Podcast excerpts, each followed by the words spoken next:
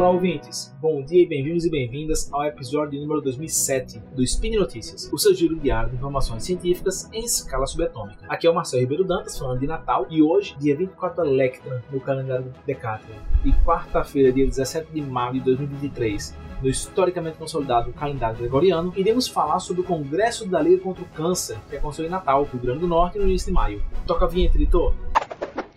Speed Notícias.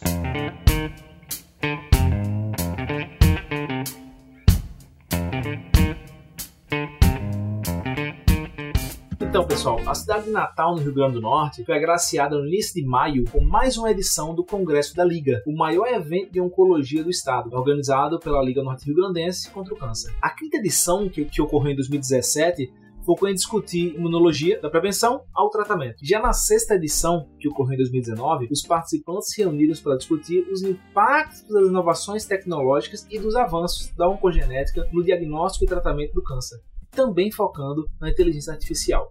Já em 2023, o tema foi inovação e transformação na saúde. O foco em tecnologia e em IA, nas últimas duas edições, como você irá ver no relato que eu vou fazer hoje para vocês, não é nada surpreendente, dada toda a relevância da IA na saúde, principalmente nas últimas décadas. Né? Mas fiquei contente do maior evento de oncologia do estado estar antenado nas principais tendências e discussões da área dentro e fora do Brasil. No segundo semestre de 2022, né, do ano passado, após quatro anos na França, quando fiz meu doutoramento nas áreas de inteligência artificial e oncologia, né, nesse segundo semestre passado, passado, eu voltei ao Brasil e lentamente venho retornando com as participações presenciais em eventos locais, parte inclusive da minha função atual como Developer Advocate do Nextflow para América Latina e Caribe na Sequeira Labs. Então, sempre tendo eventos na área de tecnologia, na área de saúde, eu estou participando, seja como parte da minha função, ou através da, da academia que estou contribuindo, certo? Então, a oportunidade inicial de falar nesse sétimo congresso da Liga, sobre, da Liga foi sobre o Nextflow, né, que é a tecnologia utilizada na que foi utilizada na identificação de variantes do SARS-CoV-2, né,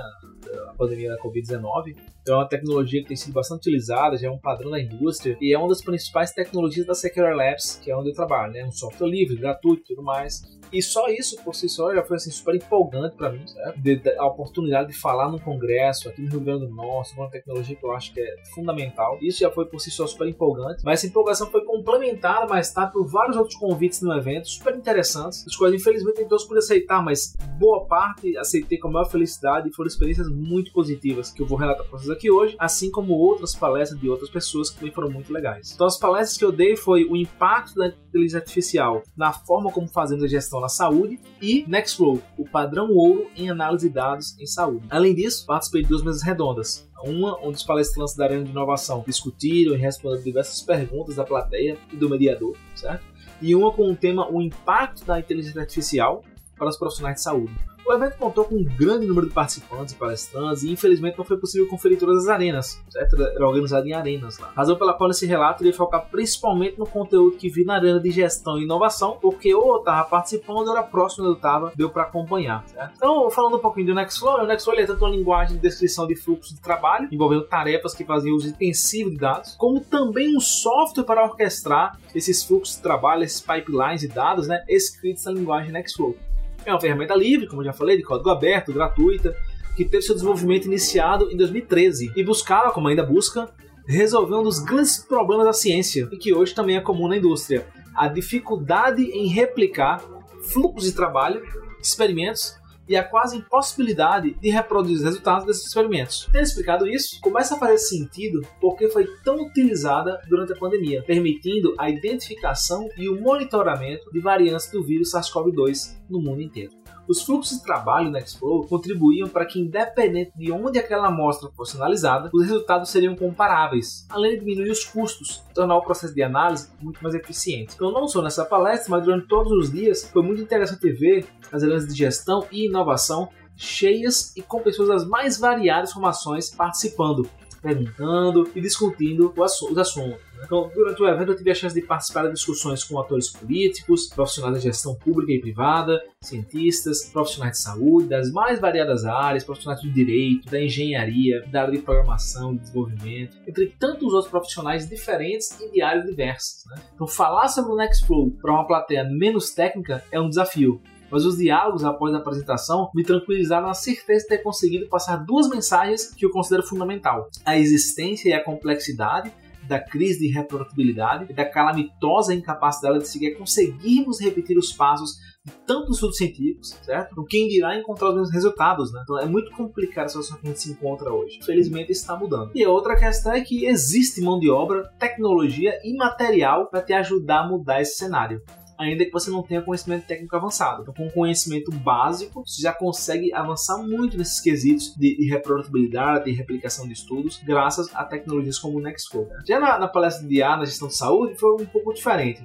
Nessa palestra, eu quis sair um pouco do que era esperado e que tanto foi discutido nessa arena e no evento em geral. Então, ainda mais, eu quis fazer questão de combater o famoso espírito vira-lata do brasileiro. Tendo feito doutorado e ministrado aula para alunos de mestrado na Sorbonne Université, uma das maiores universidades do mundo, tendo trabalhado no Instituto Curie, que é um dos maiores centros de pesquisa em oncologia do mundo, tendo discutido ideias com grandes nomes da área e tudo mais, enfim, usei esse lugar de fala, digamos assim, para dizer que não, não precisamos ir tão longe para resolver nossos problemas. Por quase 10 anos eu estive no Brasil me capacitando e participando de diversos projetos, dos quais muitos deles, infelizmente, estão mofando em gavetas. São diversos projetos que foram construídos com recurso público e, quando prontos, oferecidos de graça para instituições, prefeituras, mas que não têm vontade política e, portanto, infelizmente foram esquecidos. Né? Eu vi isso com projetos que eu participei, projetos que eu não participei. Enquanto escutava que o Brasil não produzia ciência e inovação, que precisávamos buscar lá fora, eu vi esses projetos sendo esquecidos aqui. Tá? Então essa palestra foi uma coleção de exemplos de projetos na área de dados e de IA que tinham o potencial de revolucionar várias questões da saúde e da gestão da saúde no Brasil, porque no impacto não de usarmos IA, mas de aproveitarmos a massa de alunos, professores, profissionais brilhantes que temos, não em Boston, nos Estados Unidos, mas em Natal e mesmo nos interiores do estado. Profissionais muitos que foram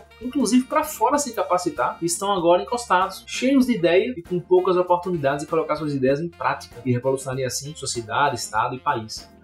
O Rio Grande do Norte conta com um laboratório de inovação tecnológica em saúde, com o Instituto Metrópole Digital, com o Instituto do Cérebro, com tantos grupos, institutos, startups empresas que têm um potencial enorme que está sendo desperdiçado, em parte também por uma cultura no setor privado que infelizmente ainda assola a nossa academia. Então o, o ponto é que assim, a indústria ela não vai revolucionar o Brasil, a academia não vai revolucionar o Brasil, a política não vai revolucionar o Brasil, a elite, a classe política não vai revolucionar o Brasil, a elite não vai revolucionar o Brasil, o povo não vai revolucionar o Brasil. Qualquer visão individualista dessa, na minha opinião, é pura ingenuidade. É a união desses grupos de interesse que tem aí sim, na minha opinião, potencial para revolucionar o nosso país. E se não conversarmos e formarmos parcerias, seguiremos desperdiçando o potencial não só de jovens, como de pessoas formadas a um alto custo ao longo de várias gerações. E claro, de última hora comprando tecnologia de fora, nas emergências, porque não fizemos o dever de casa. Certo? Então, o impacto que em boa parte da palestra discutir sequer foi o da IA, mas o sequer temos a IA em prática no horizonte aqui em território nacional com tecnologia própria para podermos discutir em parte por questões que apresentei na palestra, como a qualidade de nossos dados, facilidade de acesso e manuseio. Isso é muito legal porque vários dos temas que eu trouxe eu consegui discutir em outras mesas redondas e em outras palestras e pareceu girar em torno de um consenso muito interessante que realmente precisamos fazer algo, tem questões importantíssimas que a gente tem que tratar, tem que discutir, tem que refletir, mas tem vários problemas que é para ontem a gente tem que resolver e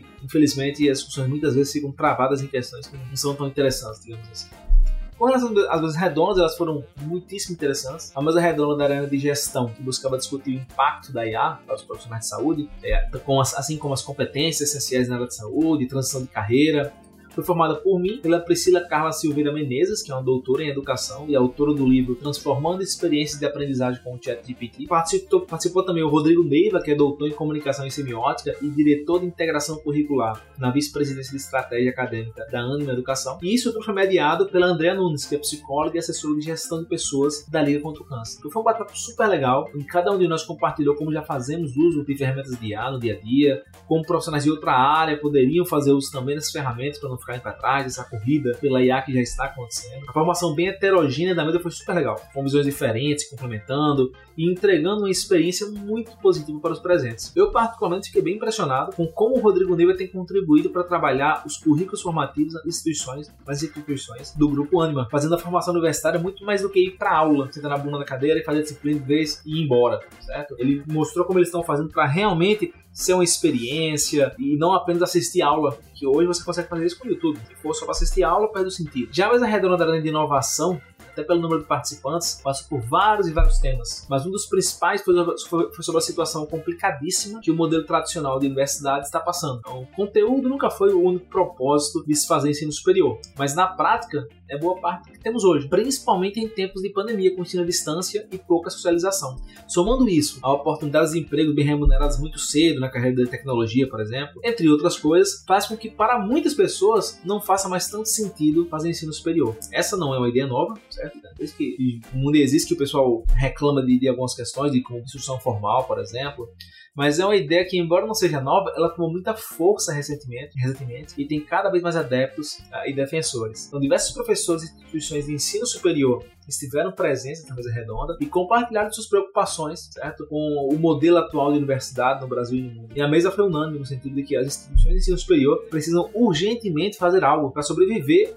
essa nova realidade. Além disso, o pessimismo esteve presente no sentido de que, até pelo próprio formato das universidades, muito engessado, é improvável que algo seja feito a tempo. Assim como o subfinanciamento. Né? Então, assim, é, um professor chegou a comentar, inclusive, um aluno que está em casa, ele vai sair de casa para ir para a universidade, que é menos confortável que a sua casa, que é menos agradável, que tem um risco de segurança de chegar lá, que o transporte público não funciona. Ou se for, ele vai ficar lá ou ele vai voltar para casa assim que puder, que acabar a disciplina. Isso é o tipo de coisa que a gente tem que trabalhar de outro modo, se for só para assistir aula, conteúdo, o YouTube tá aí, né? Autores de diversos livros de referência dão aula no YouTube. Porque se vai assistir aula de outra pessoa em vez do autor do livro, né? Evidentemente tem casos que possa fazer sentido, mas é uma, uma competição que não é simples, né? E uma das palestras que eu achei fantásticas foi uma que o título era Síndrome do Escafandro.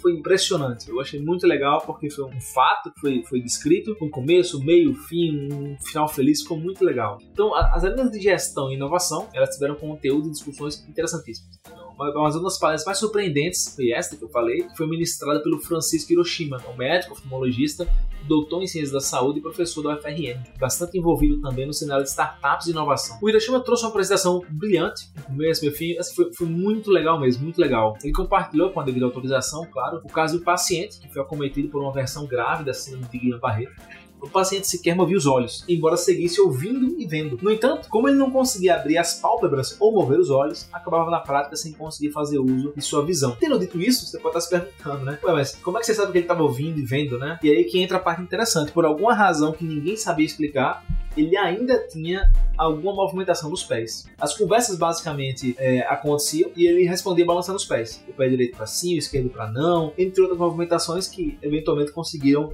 acordar com ele, com a, com a esposa, equipe de saúde. Então é uma situação totalmente inesperada. Pacientes com algum tipo de distrofia muscular começam a perder força e controle justamente nos pés e mãos. É impensável alguém que não conseguia mover sequer os olhos e ainda assim podia mover o pé. Essa raridade era, portanto, tanto uma coisa ótima como uma ruim, já que não existia nenhuma tecnologia no mercado que pudesse ajudá-lo. Frente a isso, convidaram o professor Hiroshima para tentar trazer alguma luz a essa situação. A solução foi um pedal de botões nas laterais, feito especificamente para os pés do paciente e calibrados nos tipos de movimentações que ele conseguia fazer e grau de controle e força. Esses pedais se comunicavam com outro dispositivo que, de acordo com as combinações de movimentos, emitiam palavras e frases de alto-falantes, né, frases gravadas, permitindo que o paciente pudesse se comunicar. As perguntas que ele tinha mais interesse em fazer ficavam guardadinhas ou alguns avisos: estou dormindo, não me incomode e coisas desse tipo. Como o paciente ele era profissional de TI, certo? acabou sendo mais fácil ensiná-lo a operar o equipamento e assim por diante. E em 30 dias após o Hiroshima ter sido chamado, foi possível ter um protótipo em funcionamento com a ajuda da startup, com a ajuda da startup Natal Makers. Né? Você pensou que esse é o final feliz da história? Errou, é muito mais feliz na verdade. Essa conquista ela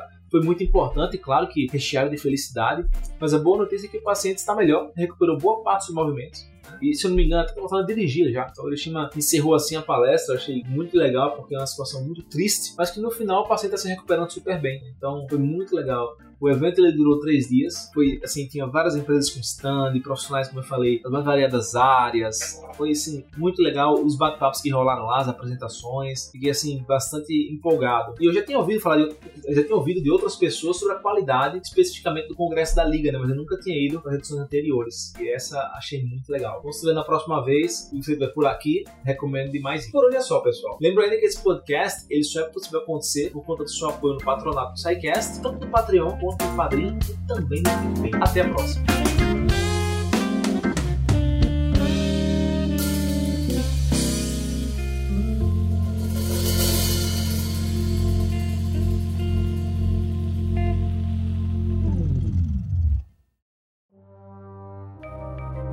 Este programa foi produzido por Mentes Deviantes. deviante.com.br